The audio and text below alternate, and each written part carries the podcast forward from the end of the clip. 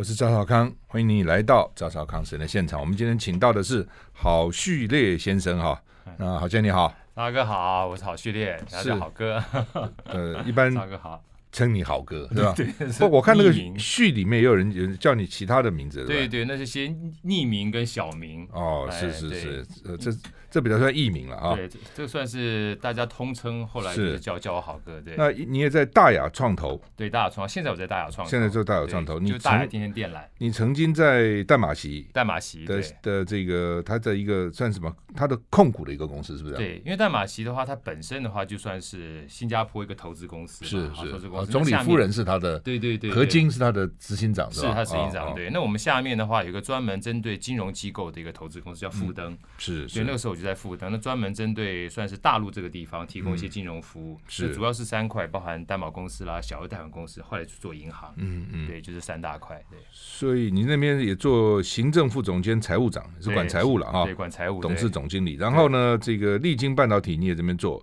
总经理特助哈？对。呃，企划处长，然后你在台积电也做过财务高阶主管哈。对，我就看你的履历哈，是你是清大工业工程，工业工程没有学很多财务嘛，对不对？工业工程有学一部分财务，一点点了哈，跟成本相关蛮多的。是，然后你又到正大去念念气管，念气管，对，气管主修财务，对。所以呃，换句话说，你并不是说大学就学气管啊，不是学什么财务，对不对哈？是是。那所以所以从某个角度看，其实对于不懂财务人，这也是一个鼓励嘛，哈，是表示说我不一定大学一定要学会计什么，我才能懂财务嘛。没错没错，是不是跟大家讲一讲你的这个，你当时为什么念工业工程又去转念这个气管？哦，这样应该这样讲哈，其实工业工程跟气管某种程度上面有点相关。嗯，那像我们一开始选大学的时候，所以老实话是分数到哪就选到哪哈。那时候念清大，再加上。我家是住新竹附近，我住竹南，嗯，所以那时候也希望离家里近一点，能够附近的话照顾妈比较方便，而且我是念新竹中学，嗯，所以一路等于是地缘关系。后来选了公公之后呢，公工理论上算是工程单位里面比较偏向于管理，讲跟管理相关，它就工业工程与管理。所以那时候在念书的过程当中，其实除了工程基本的一些课程，公数啊这些物理化学之外，也开始学了包含成本会计、一般会计。经济学跟货币银行学，所以那时候开始对财务就有点概念，后来慢慢就喜欢了，所以后来。呃，要考研究所的时候，我就决定考跟管理相关的。嗯，那一进去之后，其实我目的本来就想学财务。对，本来就为什么对财务特别有兴趣？因为我觉得，呃，所以老实说，一方面跟自己本身的经历有关，我对钱哈有点不安全感，因为 因为我父父亲大概在我国二的时候就过世了，是军人，后来当教官，后来得癌症。对对对对，很早，我看到你这样写，就是很早就过世了，所以财务压力就大了，财务压力很大。加上妈妈那时候她是一个家庭主妇，嗯。所以我觉得就是在这种资源比较少的情况之下，嗯嗯、看能不能借由对财务观念比较稍微厘清一点或清楚一点哈，未来能让家里呃比较过得轻松一点。所以一方面是想赚钱，二方面其实因为不安全感，所以那时候选财务有点这样的一个因素存在。也有道理了，那说人不理财，财不理你；你不理财，财不理你。哈，所以一定要理财啊。所以呢，你就写了这本叫做《好懂秒懂的财务思维课》。对啊，那呃，是不是真的能够好懂？秒懂，这就很难讲了，对不对？是是是是。我记得我自己学工程的嘛，哈。对。我到美国的时候，我曾经我就选我我的本行就农业机械啊。是。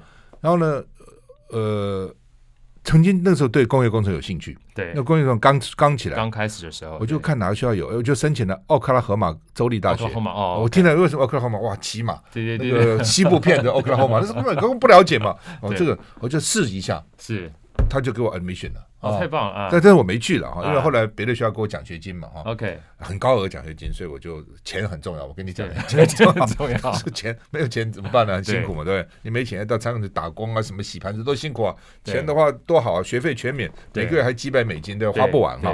那后来我又转机械机械研究所，所以我是这个机械研究所毕业。后来在在外商公司做事，没有什么财务。的训练嘛，是。后来我那时候参加哈佛气管的一个财务训练班，好，专门参加给非财务、给非财务财务背景的人的财务训练班。OK，上一个上了一个礼拜，我觉得还不错，还不错啊。那时候就是你会有一些基本的概念嘛，所以我觉得你如果能够让大家了解财务的这个好懂秒懂，我觉得蛮好的啦。是，好吧，那就来大家好懂秒懂吧。你说你文理系也看得懂，商学系终于读通了。你认为商学系读财务都不见得读通，就是对不对？因为坦白讲，商学系其实。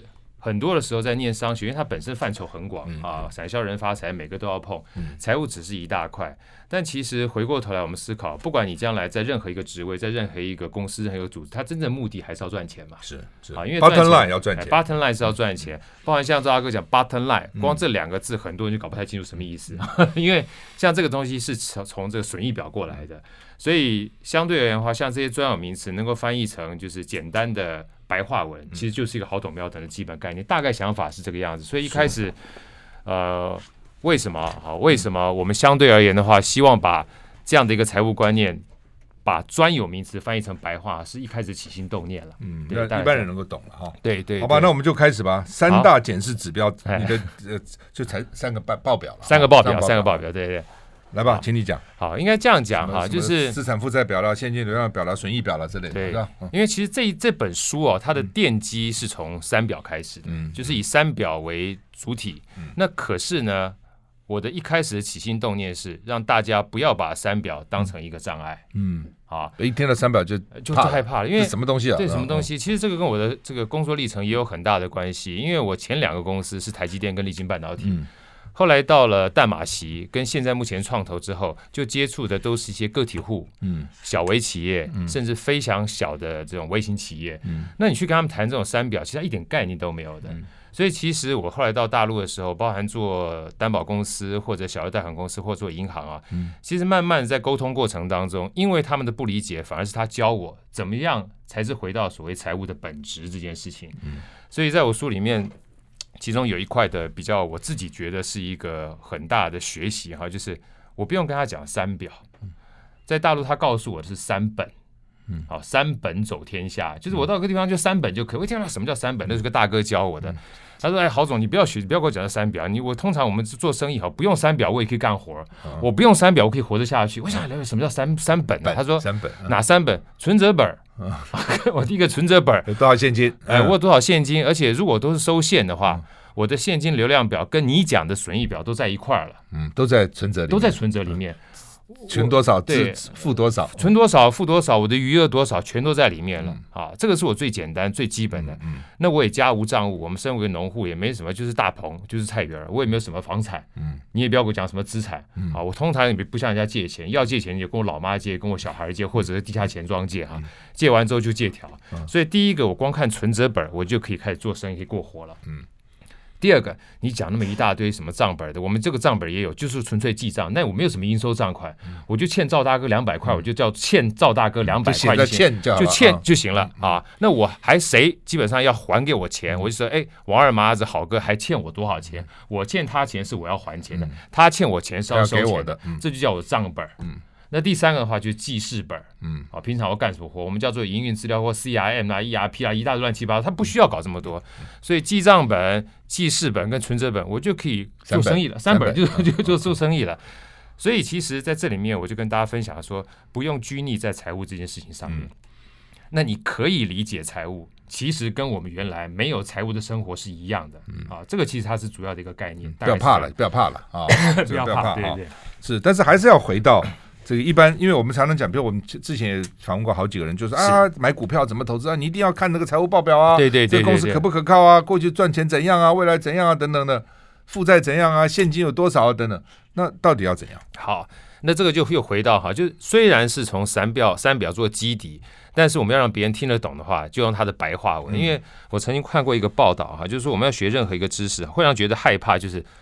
专有名词或者是特定的领域太多了。嗯嗯，如果一本书里面大概百分之八十到百分之八十五都是他能够熟悉的白话语言，剩下百分之十五他学起来就觉得不会这么害怕。嗯，所以那时候我就想说，怎么样让大家能够真正理解这三表？我就想说，其实真正财务管理哈，我们退回到几百年甚至几千年前，我们现在目前想要财务管理都是钱。嗯，但是事实上，真正要去管理的不是钱。嗯。是我们资源这件事情啊，就像阳光、空气、水是一样的。就像我们今天如果说以前大军要去打仗，那带钱没用啊，他真正带是粮草啊，是兵器啊，是马匹啊。所以那时候我就想说，其实财务管理回到本质上，我就说它是一个资源管理。那资源管理这件事情的话，我想要最简单的就是一般讲金或是现金或是钱，常讲是金流嘛。那我就用另外一个大家可能比较熟悉叫水流这件事情跟大家做分享。所以水流。讲白了，它就是一个很重要的资源。我没有水，我立刻会渴死。所以第一件事情的资源管理，我要拥有资源，我才能够活得下。嗯好，我就要有水，我才能活得下。第二件事情，我今天有水喝，不代表明天还有水喝，所以最好的是再找到水源地，让它水流能够源源不绝，所以我能够确保这个资源，我才能活得比较久一点点。嗯，那第三个，就算水中中不息，源源不绝流下来，现在是雨季，搞不好下一季就是干季了，所以我要拿小盆儿、小锅，甚至挖个把它存起来，所以这个时候叫累积资源，我才能够感觉上心安理得，就是。以备不时之需，叫活得比较好一点。人家活得下，活得久，活得好，活得活下，活得久，活得好，这才是真正做财务管理或是资源管理的真谛。那这样的话，把金流推呃，把水流推到金流的话，那简单讲，就第一个，我要能够活得下的话，我就要有钱。所以够不够钱这件事情，就是我拥有资源的关键。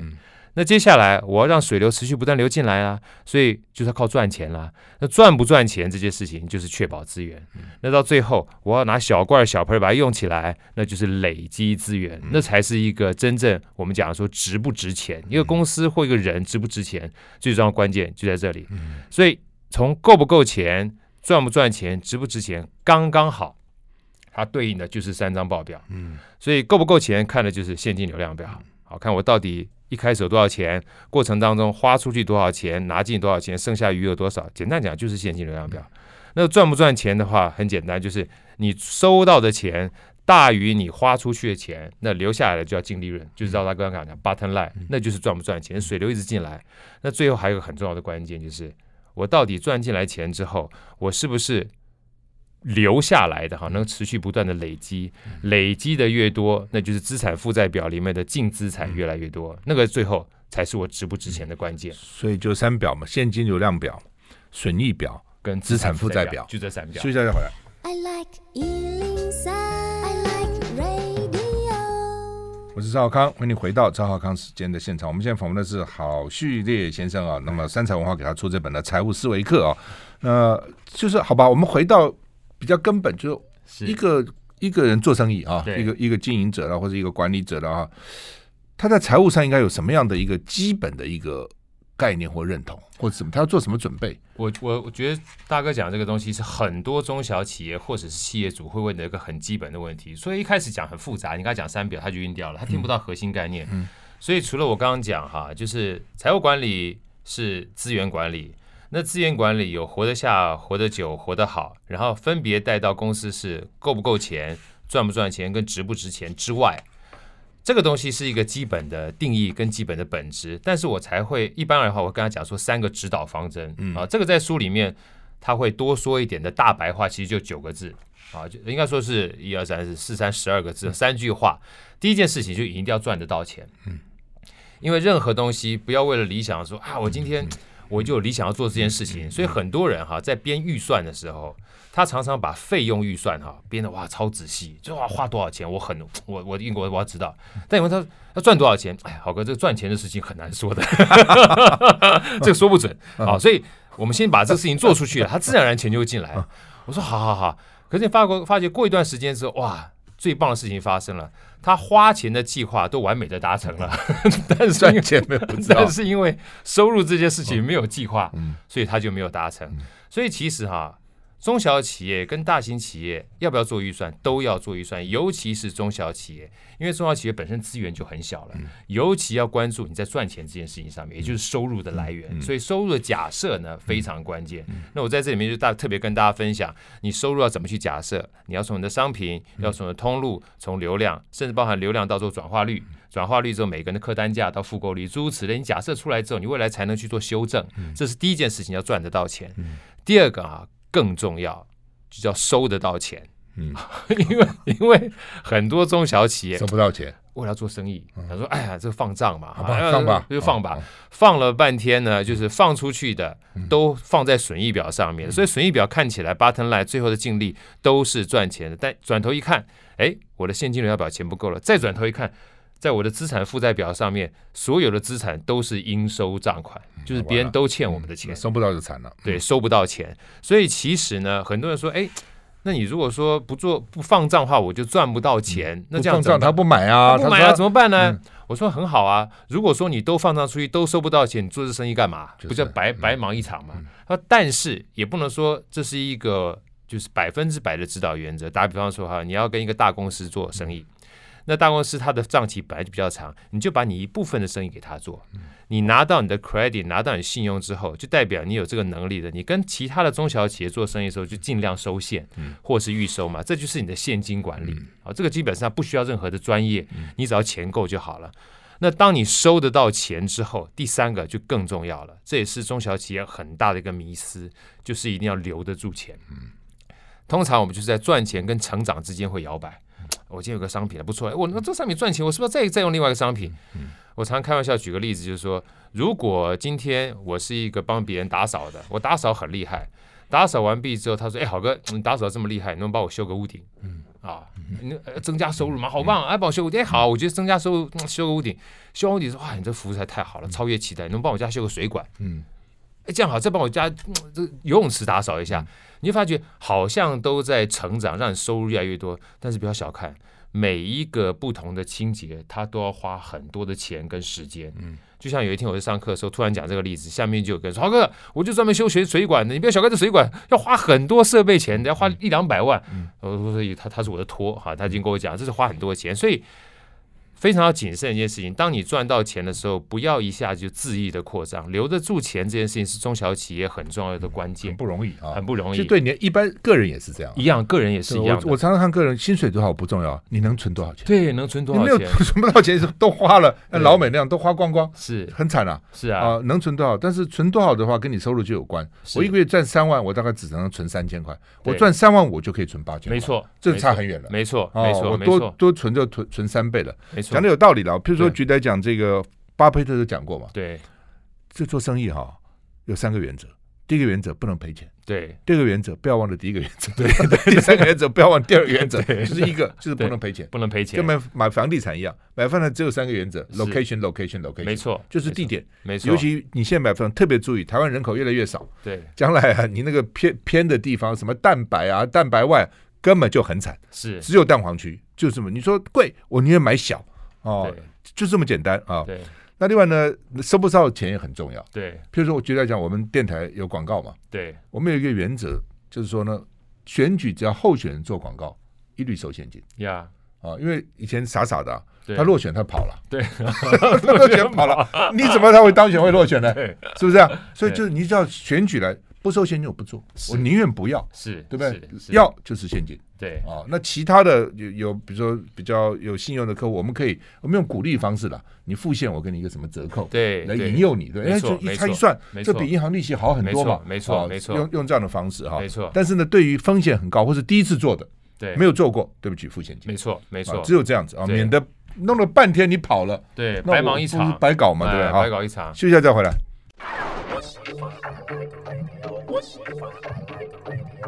我是赵浩康，欢迎你回到赵浩康时间的现场。那么我们现在访问的是郝旭烈先生啊，谈他的好懂秒懂的财务思维课哈，三彩文化雅出的哈。那你刚刚讲的很重要，说做预算的时候，这个收入到底怎么做？对，怎么他费用很好做嘛？对，费用多少钱？水电多少钱？人事多少钱？这比较收入我怎么知道我能不能卖？我怎么知道？尤其我是一个新的，我怎么知道我能卖多少钱呢？对，我要到利润抓多少啊？对，我的 margin 到底是多少？我的那个那个成本到底怎么算呢？对，像赵大哥问这个东西哈，就像我们刚刚前面讲，收入其实是非常重要的一环，因为你所有的东西，所有生意的起点一定是为了赚钱嘛。赚钱是讲尽力是 bottom line，但很重要的关键是我至少要知道我能收得到多少钱，这叫收入。然后。我们叫古老的一句谚语，我觉得古人的智慧其实是有其他的道理存在，叫量入为出。我到底花了多少？我之前的话，我一定要确定我收了多少，这样我就会赚钱嘛。其实这个最简单的做法，只是现在目前，呃，可能因为网络时代，可能因为新时代，我们常常讲说啊，先把市场占有率抢抢到了，先花钱，花钱完毕之后，未来的话一定钱都会进来。可是这个东西有个很大的陷阱，大家一直没有去关注到，就是当你一直花钱哈，钱一直没有进来的时候，你期望未来有一天。能够翻转这整个市场，这个期望要期望等到你能够活下来为止。如果还没到气要够长，对，气要够长。如果在那个之前，你的投资人没有办法持续挹注你现金的话，就回到第一件事情，就活不下了，因为现金不够了。嗯，所以这是一个很重要的迷失跟陷阱哈。所以也不是所有的产业它都会这个样子，就是都一定要做大。所以其实对针对中小企业的话，我觉得赚钱这件事还是关注度要非常高的。那再回到刚才赵大哥问，我打个岔哈。是因为你，我看你这个书上说你已经看过一千家的这个这些企业的财务报表等等，到底现在创业成功的可，他们说百分之八十的会死，然后呢，能够活到七年的又再死掉百分之八十，真的那么困难吗？创业真的那么难吗？呃，我觉得真的蛮难的，那么难，哎，我觉得非常难。那他们为什么要前仆后继一直来创业？因为我觉得创业这种这种事情哈，我觉得很难说。有的时候他会发现自己突然有个 idea，他就想去做了。嗯那有个呢是被别人说是，哎，这个不错啊，那做创业不错，你干嘛要在寄居篱下？那有的是，哎，我就是不想工作，我想自己搞搞看，反正呃，大不了就是烂命一条嘛，看看会情况如何。另外要付出代价的。是我常常看到仁爱路啊、中孝东路啊那个店面，咔起了起了起来了，开始装修，那是花很多钱的，楼起了楼可能没有几百万装修不了那个，然后开啊送花圈啊很高兴，然后。过几个月门铁门拉下来，对，现在再换一个人重新又，我觉得你就原来装潢不要，他要全新重再换一次，很多这样子，对，非常多，没错，是不是？对，那没错，而且那都是可能他的累积很久的积蓄，他可能借的钱，可能他爸妈的钱，对，他朋友凑来的钱，对，对不对？那到底要怎么样？你看的结果怎么样才能够成功？其实渣哥讲的东西哈，我觉得用大白话文讲哈，就是我们所有在做生意哈。很重要的关键，它的本质都是价值交换。嗯，我在里面特别强调，就是价值交换。不管我们是卖商品、卖服务，甚至说我们今天大自然里面，我们今天吐出来的二氧化碳，到植物变成它的养分，行光合作用，它吐出来的是氧气，我们就一直在步骤价值交换。那价值交换有三个步骤，第一个的话就是创造价值，包含生产、包含研发，我们把产品做出来叫创造价值。那接下来一定要传递价值出去，因为留在家里叫做产品。出去的才叫做商品。当你到线上通路、线下通路，这个传递价值出去之后，才被别人看见。但这个时候，你只能小高兴，还不能大高兴，因为真正高兴的时候是让新台币钱把它下架，下架之后你才会获取价值。所以这个过程当中呢，其实就商业上面哈，有两个主要花钱的活动，一个叫做得出来，一个叫卖得出去。好，这两件事情非常关键。如果说这两件事情都要存在的话，其实它可以有顺序之分的。就最好的方式，其实不是做得出来再卖得出去。最好的方式，其实先卖得出去再做得出来。先有订单了，先有订单。因为先有订单这件事情，就代表你已经得到客户的认可。那最好的话呢，还是由客户已经先付钱给你再去做。嗯啊，那很多人说啊，好哥，我知道你讲的这个讲就叫众筹啊，对不对？或者就是一大堆人把钱放进来，什么这个不同的这种。这资金筹措平台啊，我说其实这是现在的，可是以前就有啊，预售屋啊，预售屋就是这样子啊。我把房屋说在这方做样品之后，你先把钱付进来，我再用你的钱去盖房子，所以这就代表你所创造出来这个价值是被认可的情况之下，我已经先卖出去了，然后再用用户的钱来去做这件事情生意，就比较没有太大的压力。它最大压力讲白了就是缺货成本。或是所谓现在所讲的故意的叫饥饿行销，所以你的收入已经是确定了，但是如果你收入不确定的情况之下，你就必须先做出来再去卖。那这个情况呢，就回到我刚刚讲了，可以透过漏斗公式，就是怎么样去估计你的商品、你的服务，它可能会在什么地方通路去上架。传递出去之后，那每一个不同的通路，比如说一般的线下通路啊，一边线上通路，它流量大概会有多少？那这个流量呢，就代表一百个人进来之后，有多少人会真正买单？这叫转化率。转化率完毕之后，买进来了，你希望他买了一杯咖啡，再买第二杯咖啡，第二杯半价，这叫做客单价。然后今天买了，再给你一个三百块钱，明天再给你一个三十块钱折价券，然后明后天再来，大后天再来，就是复购率。所以透过这样的方式去检视。有没有办法能够达到你未来收入的目标？啊，这就是一种做法，一种公式思维。那至于这个东西它准不准不重要，因为当你做了之后，你可以做调整，你至少有数据可以去做比较，这个才是真正重要的财务思维的关键。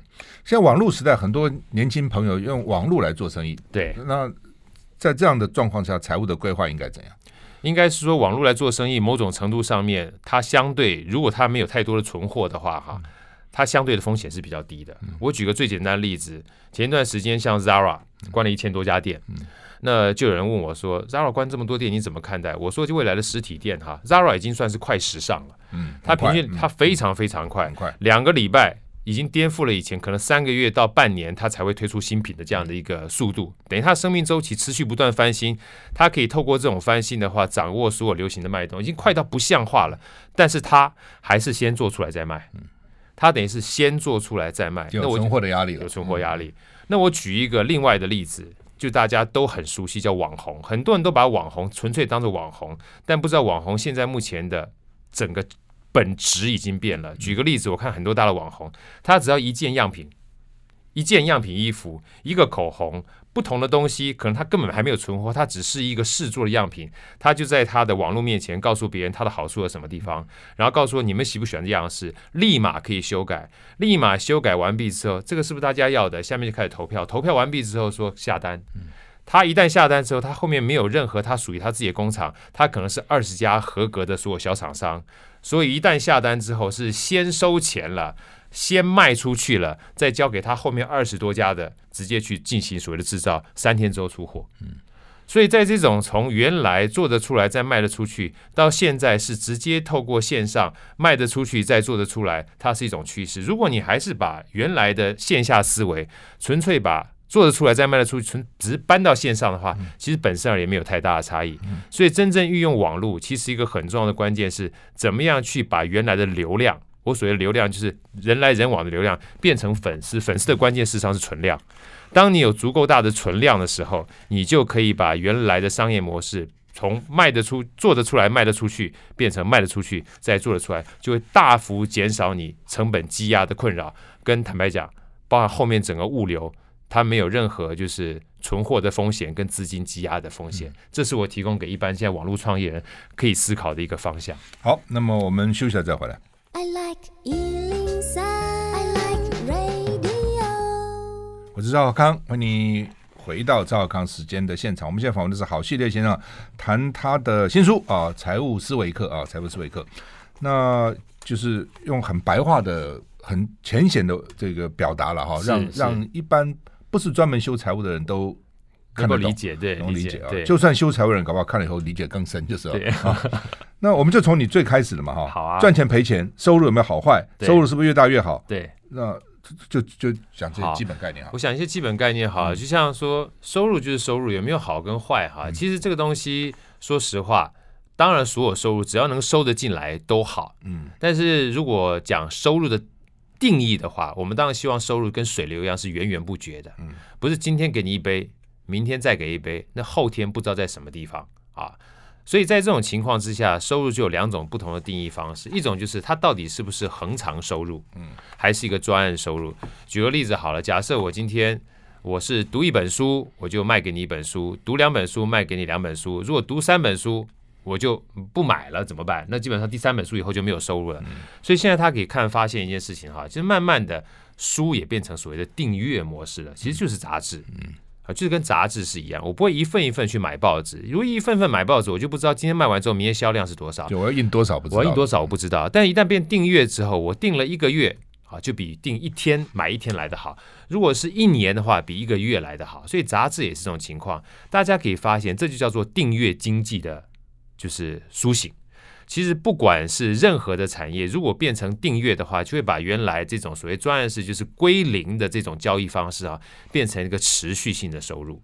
所以不只是一般这种杂志，大家有没有发现到，包含 APP，我们要去买这种东西，包含很多的软体啊，连 Microsoft Office 都是一样。以前是买断六七千、七八千、几万块，现在都是我今天一年哈。是多少钱？一个月是多少钱？如果你没有交钱的话，我就把它断掉了，你就不能用了啊！甚至 APP 也是一样，甚至包含我们现在去这个手机上面这个云端的这个硬碟，Apple 也是也也是一样。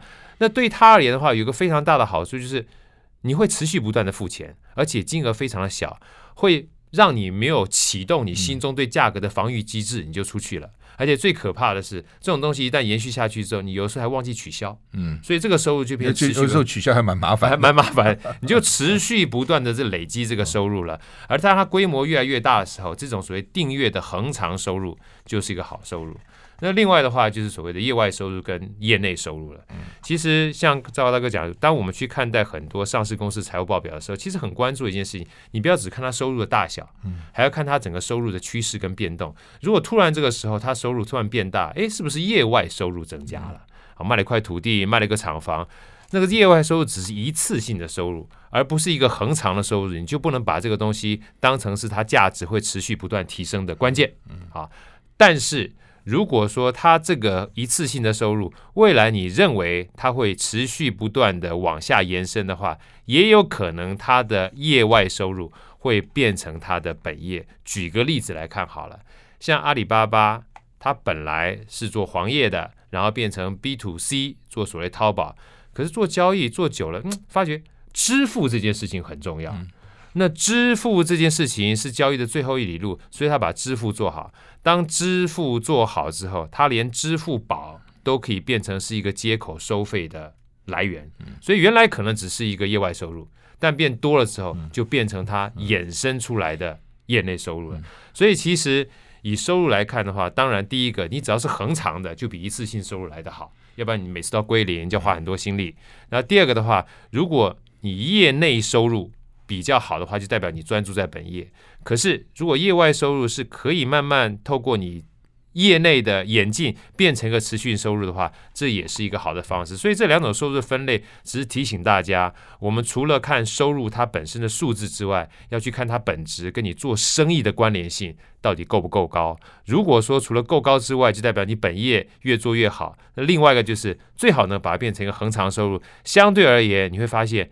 你在做生意的时候，钱可以花的比较少，推广的费用没那么高。这边另外一个就黑字倒闭了，很多就奇怪，为什么是黑字？人家是红字倒闭，为什么黑字倒闭？为什么黑字？嗯、所以黑字倒闭哈，我们讲说在会计学上面或财务上面哈，就是费用哈跟损失，我们都是用红字来表现的。所以黑字呢，就代表它是收入或者是净利。所以当我们看损益表的时候，我们的收入是黑字，然后费用呢是红字。所以如果你的收入大于你的费用，就赚钱了，就赚钱，我就赚钱。倒闭了，哎，倒闭了，为什么？这就是我们刚刚讲的，赚得到钱，没收到钱，现金现金不够啊。所以其实不少企业这样子，好多，因为尤其是小企业对大企业啊，他说我要做这个生意。但是账放账期放的太长了，半年啊什么，很久，半年一一百八十天，或者是将近快一年都有。那这种情况就是特别刚刚强调，就是你一定要收到钱。嗯，当你钱不够的时候，这件事情啊，你还不如不要去赚钱，因为赚到钱收不到钱，等于是没赚钱，还要白忙一场。嗯，这就是黑字倒闭要特别谨慎的一件事情。好，所以在这边多说一点，就是为什么我们常常三表要一起看，叫三足鼎立哈，就是损益表是看你有没有赚钱。但你赚钱完毕之后，要特别去关注一下你现金流量够不够，这就要看现金流量表，我的这个的余额都够不够？如果不够的时候，再回头过去看看。有没有办法从你的应收账款哈，尽早把钱收回来？实际上，赵大哥刚刚也说了一个很重要的关键：如果你应收账款放在那边不好收的话，你就给你的这个客户一点折扣嘛。原来是一百块钱的，给他个九十块钱、九十五块钱，先收再说，先收再说，入袋为安。入袋为安这件事情的话，就让你现金不用去跟银行借，不用去求求爷爷告奶奶的，反而是件好事。另外，那个股东权益在第十五课，如何一眼看出公司值不值钱？这个很多买股票想知道，对不对？对对对，到底我该不该买这个公司股票等等？怎么一眼看？一眼就看出来了。好，其实很简单啊。我们讲说，公司的资产负债表一共三大块，一共三大块。左边那一大块就是资产，嗯，右边这一大块呢，分别就是负债跟股东权益。其实光讲这两大三大块哈，别人有很多人就觉得有压力了。那我简单讲就是说，其实我们公司或个人所拥有的所有东西，我们把它当成资产的话，它主要的来源哈就两个，一个是跟别人借的。一个叫自己的，自己的，嗯、就是自己跟别人借个自己的，嗯、而自己的呢也包含是别人给你的，还有自己赚的，我就这两件事情。所以其实呢，我举一个最长的例子，今天你买了一间房子，它是五千万，你要说哇，跟别人讲我有五千万房子，别别别，稍稍稍稍微等一下，我们先看一下它贷款到底多少钱，贷了四千万，贷了个 四千万，所以你的净值呢，你只有一千万，嗯。啊，那如果说。你四千万全部还清了，你说，哎，我现在目前先不管房价是如何，但至少我是五千万的值钱的身家，这是第一件事情。所以五千万减掉四千万，这才是你真正拥有的，叫净资产。所以净资产就是股东权益，这是第一个很重要的关键。那回过头来，如果你知道净资产才是代表我们值不值钱的关键的话，第一眼就先看净资产高不高。如果净资产本身就是负的，是红字，那就是很烂的一个公司。这是最基本的看待。先不要看它未来好不好。那第二个，第二眼再去看的话，就是到底这个净资产里面哈，是自己赚的多还是别人给你的多？嗯啊，如果说我自己赚的，我们叫保留盈余，占领很大一块，就代表这公司是持续不断赚钱的，而不是保留盈余很少，一直靠别人挹注。啊，像现在很多的公司的话，就叫求大嘛，然后所以他一直没有赚钱，一直亏损的，就一直靠别人的益助，一直靠别人的注资。如果你不是那样子的一个一定要求大的公司，你也不能确定，你制造新闻把公司做大的话。还是乖乖的，一个中小企业的话，让你的保留盈余就持续不断赚钱，能够越来越多越好。所以，身为一个投资人，保险起见，看两件事情：第一个，看他自己赚的钱可以持续不断的成长；第二个，他持续不断成长的过程当中，别人预期他也会持续不断成长，而愿意给他越来越多的钱，那当然是万无一失的。我们现在访问是好系列先生谈这个财务思维哈，财务思维课到底怎么样呢？有一个健康的财务思维，休息一下再回来。